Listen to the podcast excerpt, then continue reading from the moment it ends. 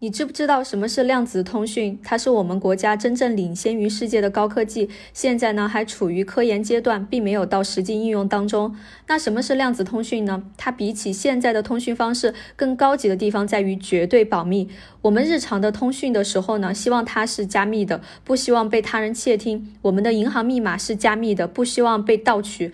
现在我们的加密方式都是建立在数学算法上的。比如说，你想给你的对象发一个单词 love，但是呢，你又不想被别人看到，于是就想加一个密码，让所有的字母都往后移动一位，变成 M P W F。那么 love 就是明文，M P W F 就是密文，所有字母后移一位就是密钥。对方收到密文后，知道了密钥就能破解你原来的意思。这种加密方式就是很传统的。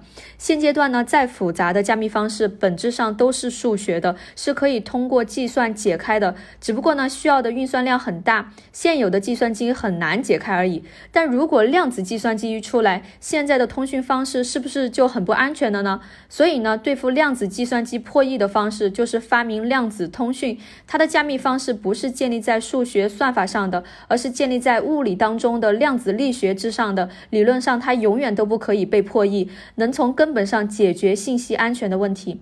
那量子通讯到底是怎么工作的呢？其实呢，量子通讯更应该叫做量子密密钥分配，它并不传输信息，只分配密码。也就是说呢，你们的信息还是通过正常的通讯手段完成，比如说用日常的社交软件发送。而加密或解密的密钥却是通过量子通讯来实现的。至于这个密码为什么是绝对安全的，这就要涉及到量子力学当中的不可克隆原理。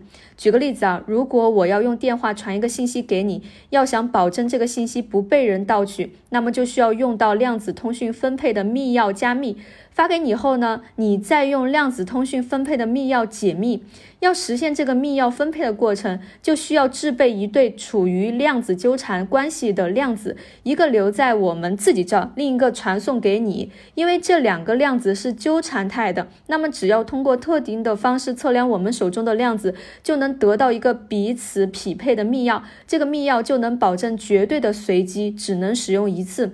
如果出现第三方窃听者想要破译这个密码，他就需要从中拦截传输中的量子，然后测量这个量子的状态以获取密钥。但是呢，它只要一测量，量子就会发生坍缩，它就没有办法再复制同样的量子给你了。你如果收到一个假量子，测量出来的数据就是跟我设定的密码不一样，我们一核对就能立马发现有人窃听，就可以马上换一个信道传输了。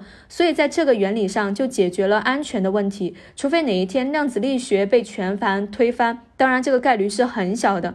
现在呢，这个技术最先进的是我们中国潘建伟教授带领的团队，还实现了卫星传递。不过现阶段离商用还很遥远。这个呢，就是量子通讯。